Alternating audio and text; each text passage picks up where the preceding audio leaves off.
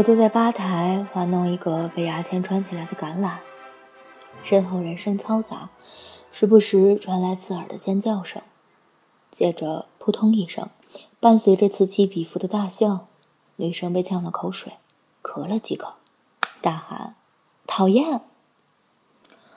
每个女生说讨厌的时候都特别好听，仿佛真的用尽力气讨厌对方，却在眼神里忍不住爱意。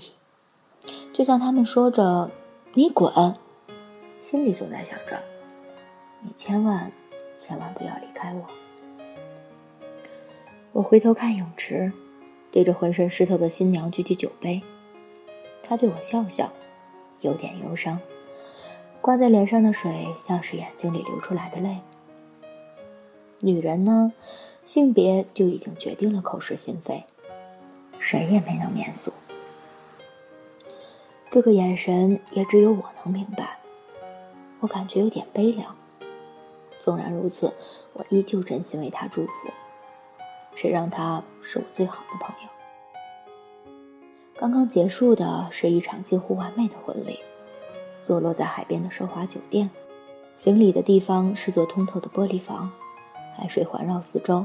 走进来的迎宾桌上摆满了印着新人名字的红丝绒纸杯蛋糕，那是新娘最喜欢的口味儿。为了这场婚礼，新郎花了血本，哪怕是把宾客们运到这座小岛上，就是一笔不小的开销。当然，最夺目的还是那枚钻戒，新郎为新娘戴上的那一刻。在座所有的女宾客都屏住了呼吸，甚至有人忍不住垂泪。我比任何人都明白，真正打动他们的，一定不是新人承诺厮守终生的誓言，而是那枚钻石的克拉数。女人都是如此肤浅，嘴上说着厌倦物质，追求真爱，但是他们所能理解的真爱，唯有物质可以体现。女人也都是如此单纯。只要区区物质，就能让他们变成愿意为爱赴死的王佳芝。我恨自己明白这些，对婚恋带着一股与生俱来的悲观。但也因为我明白这些，我成为了全公司最会赚钱的人。我在心里默默算了一下，加上这枚戒指的收入，我又可以换一辆新的跑车了。在下次见到前男友的时候，给他一个无声的耳光。新郎和新娘是经我认识的，两家门当户对，在所有人眼里，他们简直是天造地设的一对。新娘是我多年的朋友，因为家境殷实，性格单纯善良，什么事都做不好，却带着一股鲁莽的天真，所有人都很喜欢她。那是一场大雨，她毕业后无所事事，拿着爸爸打发她的一点零花钱，想开一家店，让我陪她四处喝下午茶。美其名曰考察市场。夏天的雨水速来突然，我们结账正准备走，推开门，突遇暴雨，无法出去取车。我打电话给正在附近的新郎过来，他开着车来接我们。这是他们第一次见面。男生最初是我一个客户，他曾在我这里订过戒指，最后未婚妻跑了，他失落了好一阵子。那段时间，他常约我出来，想把订好的那颗钻石改成别的东西。其实我明白，他只不过内心失落，想找人诉说。而我的职责，就是死也不能让他因为求婚失败退掉那颗钻戒。我安慰他：“依你的条件，一定会遇上更好的。你看，这颗钻石，我帮你做成项链，送给下一个姑娘就是了。”这种恭维对人傻钱多的他极其受用。没多久，他回归到了大森林，我们成为朋友。他从我这里买过不少钻石饰品，成为我最忠实的客户。初次见面之后，新郎对新娘就甚是满意。他喜欢她单纯直接的性格，感觉和那些处心积虑觊觎他家钱财的姑娘不一样，而且门当户对。他立马有意发展成为结婚对象。展开猛烈的攻势。我在周遭也说了不少怂恿女生的话。我说：“趁早找人结婚才是最好的选择。你看那些折腾的人，就比如我，好似自己能闯出一片天，说白了，还不是因为穷。谁不想早点享受生活呢？女生很生气，说我看扁了她，为何觉得她就是娇贵小姐，不值得拥有梦想啊？她拒绝了男生，然后男生出国进修，她甚至为此跟我赌气，几天不接我的电话。后来这件事我也没再提起。赌气期间，他托人硬是去找了份差，每天开着小跑车上下班，比他高三级的上司一年的薪资或许还不及他四只轮胎的价格。大小姐却很兴奋，感觉自己终于坠入了真实的人生。没多久，她喜欢上办公室里一个新来的男孩，我们叫他 X。X 刚到上海，因为才华横溢获了一个大奖，被老板赏识纳入公司，一时间成为公司里最受欢迎的设计师。他几乎整日整夜待在办公室里加班，却从不抱怨。虽然通宵做方案，第二天汇报的时候顶着黑眼圈，却依旧头脑清晰，不乏幽默感。他只有两件衣服，一件白色衬衫，一件黑色 T 恤，被洗得很旧，可是很干净。每次路过他身边，都会飘来一股清新的洗衣粉味儿。和那些广告公司里对每种香水品牌了如指掌的男生不太一样。大小姐开小差去天台和我打电话聊天。挂掉电话时，发现他在一边抽烟看着他，反倒是 X 有些脸红，赶快掐掉烟，不好意思挠挠后脑勺，咧开嘴笑得羞涩。大小姐就在此刻有一点动心。用他的原话讲，他从来没在我们这座城市里看过这种笑容，像是一个被风吹日晒后的少年，站在自己家成熟的麦田里。看到过往的大巴车上走下的第一个游客露出的那种笑容。之后，大小姐偶尔和他在天台聊天，找理由让他搭顺风车，他却坚持只让他送到地铁站。大小姐问他为什么总是在公司待那么久。X 说：“一个人来到这城市，没有朋友，没有家人，回家和公司都一样，反而在工作时才不觉得孤单。”他看着车窗外，坚强又脆弱。他说：“未来我一定也要在这里有一间自己的房子，这些灯里一定有属于我的一盏。”说这话的时候，正巧华灯初上，两个人面前是铺展开来的万家灯火。小车驶过，光斑映在他脸上，忽明忽暗。而后两个人顺其自然坠入爱河。大小姐觉得 X 和她周遭所有男生都不一样，他有梦想，有斗志，做事全力以赴，带着一股狠劲儿。当然，他也穷，可是他不在乎。大小姐想，这样才是真正的爱情。男生父母都是乡村老师，毕生梦想是在当地县城买一个带暖气的老公房，这样就不用在冬天走十几里地去劈柴。大小姐让他搬进自己的大房子里，说这样省下的房租可以寄回家里。男生当然不肯，每月把工资一部分寄回家里，剩下的全数交给大小姐。两个人过上了柴米油盐酱醋茶的琐碎生活。大小姐不再出来和我们应酬，学会炒两个简单的菜，除了上班之外，全数时间陪在 X 身边。他想，这样他就不会再孤独了。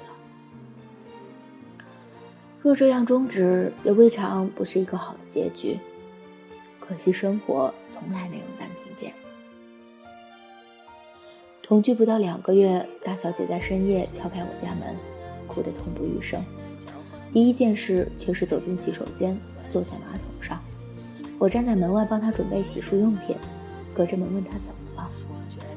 他说：“X。” X 的前女友来找他谈判，他让我回避，我就下楼坐在车里等着，等了两个小时。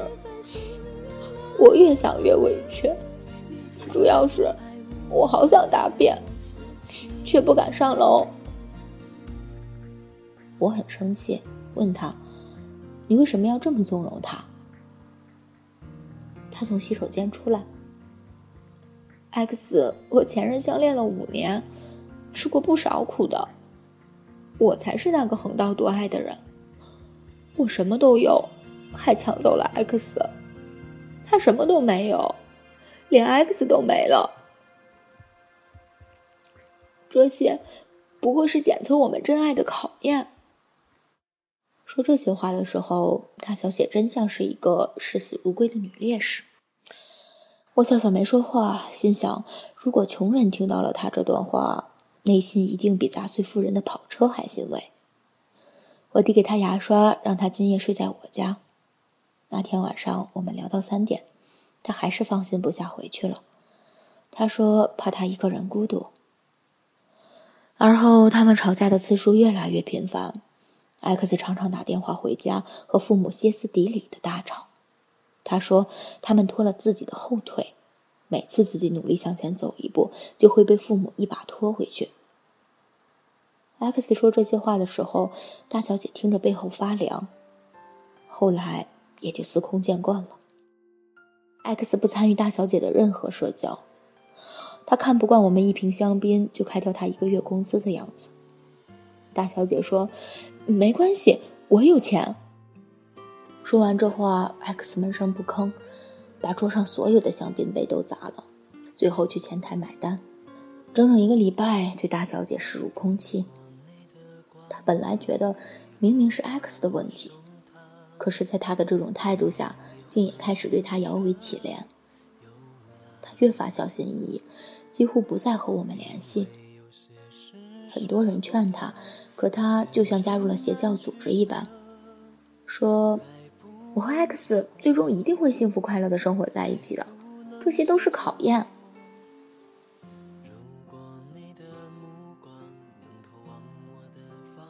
直到那一次，大小姐的生日，我们许久未见她，想带了好酒和蛋糕去找她。开门那一刻，她先是一脸惊喜，而后很快面露难色。几个朋友不明状况，冲进他客厅，拉开彩带。亮片和彩带喷射而出，撞到天花板，再缓缓飘落下来，钻到面色铁青的 X 脸上。他正在客厅抱着电脑，整个茶几上堆满了图纸和铅笔。之前大小姐跟我说过，X 常常埋怨，因为和他在一起打乱了生活的节奏。他本是要六点准时起床背单词，他却每天都要拖着他两点才睡觉。大小姐很委屈，说：“我不过是想和他多说说话而已。”那一夜，两人在所有朋友面前吵得歇斯底里。X 奋力地拍着桌子：“对呀，这是你家，你根本可以无视我的安排。”大小姐哭喊着：“可是，可是今天是我的生日啊！”是你的生日，明天是红点奖截止投稿的最后一天，你觉得哪个更重要？我是不能和你比啊，你什么都有，我呢，我什么都没有。大小姐说：“那我的可以给你啊。”X 看看大小姐。再看看周遭他的朋友们，抽搐了一下嘴角，冷笑。我一辈子也不会忘记那个笑，明明是一种极恶的笑容，却带着被全世界亏欠的感觉。你给我什么了？我前女友在床上能给我，你都给不了我。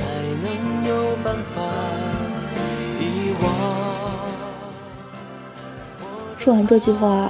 空气仿佛凝固了几秒，接着我们身后的男生拎起酒瓶子砸到 X 头上。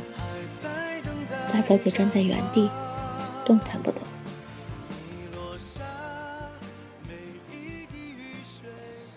她一蹶不振了很长一段时间。这时恰巧新郎完成了在国外的学业，他不清楚这中间一系列曲折，在他心里，大小姐还是那个大小姐。我们也心照不宣地隐瞒了一切。大小姐再次回到我们的视野，就是宣布她和新郎婚讯的时候。她伸出手指跟我们展示她那枚耀眼的戒指。新郎跟她求婚的事，我第一个知道。他订走了我手上最大的那颗钻石。他跟我说自己也曾是受过伤害的人，而他那么快乐，他值得拥有最好的。我点点头，把蓝色丝绒盒子放在他面前，说：“你们是天造地设的一对儿。”